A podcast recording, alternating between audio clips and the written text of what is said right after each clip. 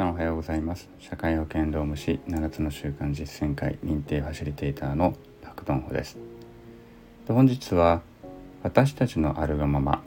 インサイドアウトということを、えー、少しお話をしたいと思います。まあもう7つの習慣のお話にねそのまま入りたいと思います。7つの習慣で重要なキーワードとなるのがパラダイムという言葉です。えインターネットとかでね調べてみるとこんな風に書かれています。これインターネットの、まあ、偶辞書っていうのかな、えー、そこでパッと出てきたものですけれどもある時代に支配的なものの考え方認識の枠組み規範なんていうふうに書かれているんですね。でまあ、例文として企業は新しいパラダイムを必要としている。うん。なんていうふうに書かれていて、まあ、ものの考え方とかですよね。見え方なんていうのが、まあ、一般的な捉え方と思います。はい。要するに私、まあ、物の見方とか、あとは、もう少し分かりやすく言うと、その人が持っているフィルター、まあ、サングラスっていうことなのかなというふうに思われます。人はあらゆるですね、事象の真実を見ているようでいて、それは自分のフィルター、またはサングラスを通してしか見ていないわけで、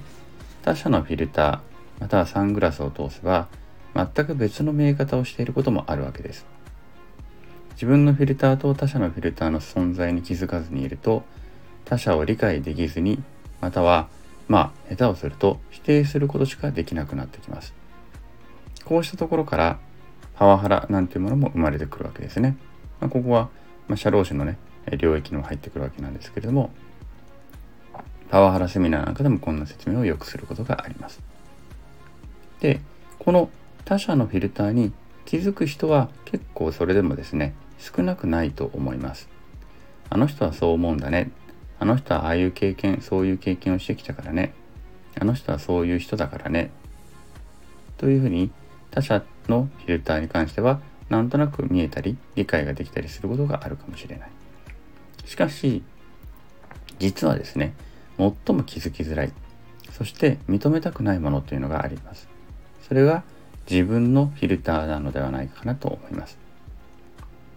実は先ほどの他者のフィルター、あの人はそう思うのね。まあ、ここはいいかな。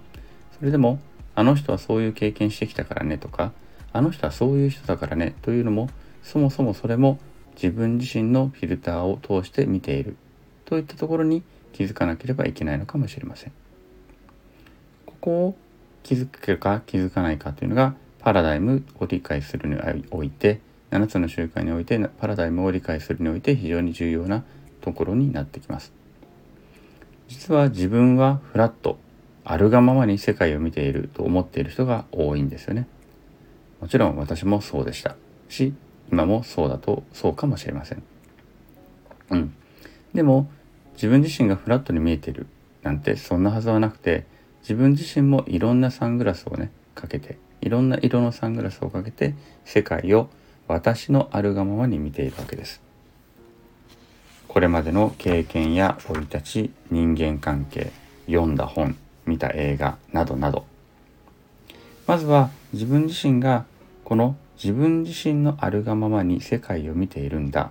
を認めるところからこの7つの習慣の、まあ、旅がですね始まっていくのかなというふうに考えます。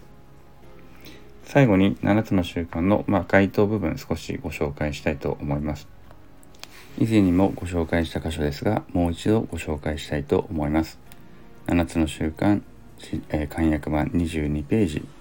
えー、10行9行目からの箇所になります。